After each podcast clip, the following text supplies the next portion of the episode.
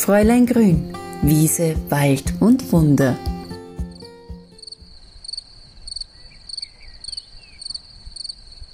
Hallo zu einer neuen Folge von Fräulein Grün, Wiese, Wald und Wunder und endlich. Ich wollte ja schon länger jetzt wieder eine Podcast-Folge aufnehmen, aber weil ich euch ja in die Natur mit rausnehme, war es momentan die letzten Tage unmöglich, weil bei uns orkanartige Böen waren und da hätte man ja nichts verstanden. Und es liegt mir ein Thema am Herzen, nämlich Hausmittel in der Erkältungszeit, was man alles tun kann, wenn man schon merkt, ah okay, aber Erkältung oder Schnupfen oder Halskratzen, weil oft hat man einfach auch schon was äh, zu Hause. Lebensmittel, die eigentlich auch Hausmittel sind, Heilpflanzen sind und die kann man da immer wunderbar verwenden. Zum Beispiel, wenn man jetzt einen lästigen Husten sich ansieht. Reizhusten. Da helfen ja Schleimstoffe zum Beispiel, aber das habt ihr sicherlich schon in einer meiner Podcast-Folgen gehört, Schleimstoffe als Tee. Bitte niemals heiß aufgießen, weil die brauchen kaltes Wasser. Und wenn ich jetzt zum Beispiel einen verschleimten Husten habe und ich kann nicht aushusten, dann helfen uns zum Beispiel Gänseblümchen oder auch die Schlüsselblume. Und da kann ich mir einen ganz klassischen Tee machen. Aber man muss immer wissen, was habe ich, was brauche ich. Und wenn man so ein Allround-Mittel möchte, wie ein Hustensaft ja immer ist, dann gibt es auch wunderbare Möglichkeiten, wie zum Beispiel die Zwiebel. Zwiebelhustensaft. Wirkt antibakteriell, hilft eben bei Husten und was man braucht, ist eine große Zwiebel, 250 Milliliter Wasser und 250 Gramm Rohrzucker. Da lässt man alles einmal aufkochen und dann circa so 15 bis 20 Minuten köcheln, damit sich da einfach ein äh, sirupartiger Hustensaft entwickelt und dann wird alles abgeseit. Und wenn es abgeseit ist, dann kann man das immer einnehmen, löffelweise und behält es im Kühlschrank auf. Kann man natürlich auch mit Honig machen, wenn man jetzt auf Zucker verzichten möchte.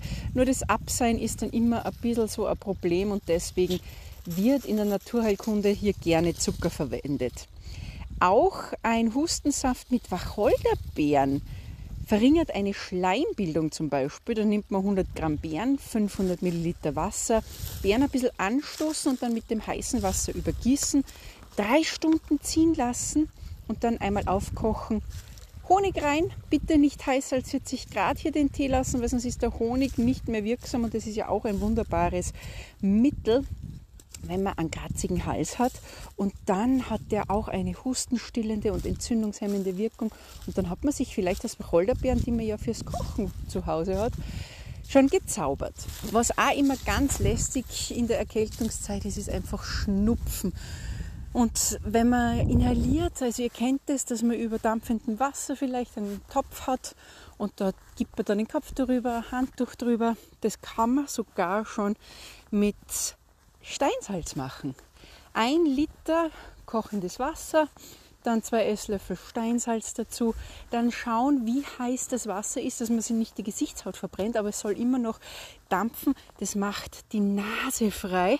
Man kann dann auch, wenn man einen guten Tee zu Hause hat, zum Beispiel Thymian oder Kamille, zwei Esslöffel dazugeben oder mein Tipp bei Atemwegserkrankungen, Fenchelsamen, die ein bisschen anstoßen, reingeben und dann hat man was Wunderbares bei Atemwegserkrankungen. Äh, Atemwegserkrankungen.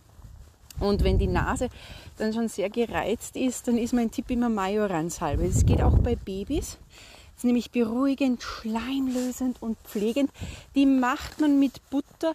Ich habe aber auf meinem Blog das Rezept dafür auch mit Olivenöl, wenn ihr Butter nicht verwenden möchtet. Also da findet ihr das Rezept auf www.fräuleingrün.at. Nebenhöhlenentzündung. Das ist nicht nur lästig, das schmerzt manchmal auch richtig, wenn man so einen Druck verspürt. Also da kann man sich so wieder befüllbare Teebeutel holen und dann hier die Leinsamen im Wasser quellen lassen. Also man nimmt eine Tasse Leinsamen, zwei Tassen Wasser und es ist ganz egal, ob die Leinsamen ganz sind oder geschrotet und dann erwärmen und rühren. Das wird dann nämlich so ein zäher Brei. Und dann kann man das in Teefilter füllen für beide Seiten. Also die Nebenhöhlen verlaufen ja unter den Augen. Da legt man dann dieses Säckchen auf, warm Das wiederholt ihr bitte dreimal. Und dann solltet ihr aber schauen, dass gerade diese Partie bei den Augen nicht zu schnell der kalten Luft ausgesetzt wird, weil die Raumtemperatur, da muss sich die Haut langsam wieder daran gewöhnen. Man kann so einen Wickel auch zum Beispiel auf die Brust auflegen. Und Wickel ist in der Naturheilkunde gerade bei uns auch ein großes Thema. Viele kennen ja die Fieberwickel, aber da gibt es noch andere Möglichkeiten, eben mit Produkten, die man vielleicht zu Hause hat. Gerade bei einer beginnenden Halsentzündung Kartoffeln, weil die können nämlich den entzündlichen Prozess abfangen. Also dann, wenn man schon merkt, Kocht euch zwei bis drei Kartoffeln, zerstampfen, die wickelt man dann in ein Geschirrtuch rein. Da könnt ihr euch so ein längliches Päckchen daraus schnüren und dann wird das warm auf die Brust gelegt, Handtuch darüber und das lasst man dann oben so lange, wie es einem gefällt. Der Topfen, also der Quark, ist ja auch etwas, das kennen vielleicht viele noch als Wickel, wenn man entzündete Knie hat. Dann bei Knieschmerzen legt man kalten Topfen auf. Aber es ist wichtig zu wissen, wann sollte ich kalten Topfen verwenden und wann sollte ich den Topfen vorwärmen und dann erst einen Wickel machen. Also kalt kann man sich immer merken bei Halsschmerzen. Warm sollte der dann sein, wenn man trockenen, bellenden Husten hat. Dann macht man sich das Päckchen, legt es um den Hals so von Ohr zu Ohr. Dann noch bitte unbedingt ein Tuch darüber oder Schal und das sollte man nur verwenden, wenn man keine Eiweißunverträglichkeit hat, weil sonst geht es auch über die Haut einfach, ja, dass man da eine Allergie merkt. Und dann wird es entsorgt, weil der Topfen zieht alles raus, auch an Giftstoffen. Ich möchte nur mal kurz zur Zwiebel kommen, weil wenn ihr nämlich Fieber habt, beginnende Erkältung, dann könnt ihr auch auf eure Fußflächen so circa 5 äh, bis 10 cm dicke Scheibe ein bisschen anritzen, damit der Saft austritt. Das gibt man sich dann eben auf die Fußsohle, befestigen mit einem Socken und dann kann man da auch, wenn man möchte, Mullbinde verwenden und das zu befestigen, weil dann wird auch alles rausgezogen.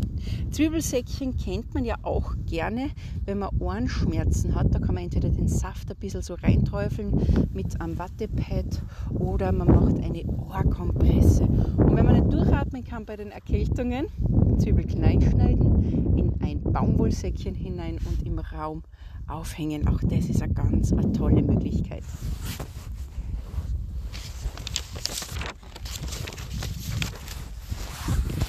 Es gibt dann auch was, gerade wenn man draußen ist und es ist so kalt, also wie dieser Wind gegangen ist, da kommt man durchfroren nach Hause oder wenn einfach, ja, die Winterzeit, dieser Raumunterschied zwischen kalt und warm, also wenn man durchfroren heimkommt, wäre ein ansteigendes Fußbad etwas Tolles, weil wenn man kalte Füße hat, dann sind die Schleimhäute schlecht durchblutet und dann haben Erreger leichtes Spiel.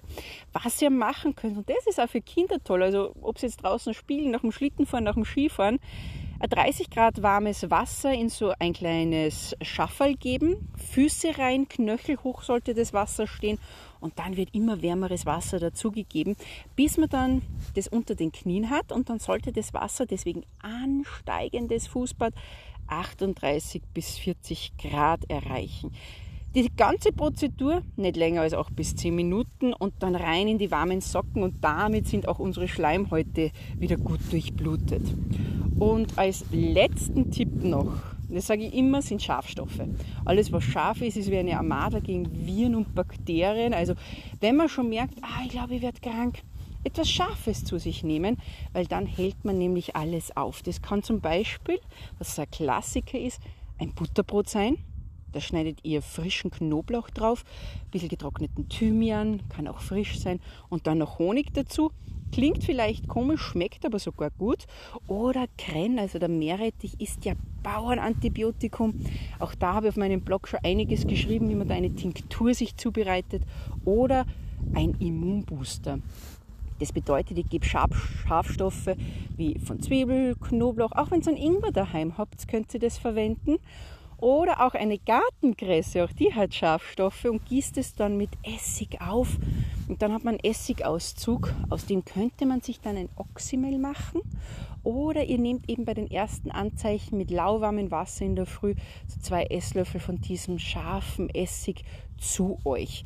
Und damit könnt ihr auch schon prophylaktisch zum Beispiel so für eine Woche, zehn Tage, jeden Tag in der Früh so einen Stammball trinken. Bitte nicht länger. Das ist jetzt nichts, was ich den ganzen Winter über mache. Aber gerade so, ich möchte etwas Vorbeugendes machen, wäre das ein gutes Mittel. Also der Winter ist ja immer noch hier und die Temperaturen sind ja auch immer noch sehr, sehr kalt. Also Erkältungen haben uns in diesem Jahr ja sehr im Griff. Liegt auch oft daran, dass wir die letzten zwei Jahre viele Masken getragen haben und unser Immunsystem einfach, ja, ein bisschen eine Pause hatte, sich zu stärken. Und das können wir eben jetzt in diesem Jahr sehen, dass so viele wieder Erkältungen haben, grippalen Infekt, auch die Grippe ist wieder da. Aber mit diesen Hausmitteln kann man immer gleich was machen. Also nicht erst warten und sagen, mal, jetzt schaue ich mal, ob ich krank werde. Kräuter und Hausmittel sind dazu da, damit ich gleich etwas habe, was ich tun kann. Also, das war so ein ja, kleiner Überblick, was man vielleicht im Küchenregal oder in der Speis drinnen alles findet. Und gerade auch die Zwiebel ist ein ganz, ganz spannendes Thema. Und dann hoffe ich, dass wir uns beim nächsten Mal wieder hören bei Fräulein Grün, Wiesewald und Wunder.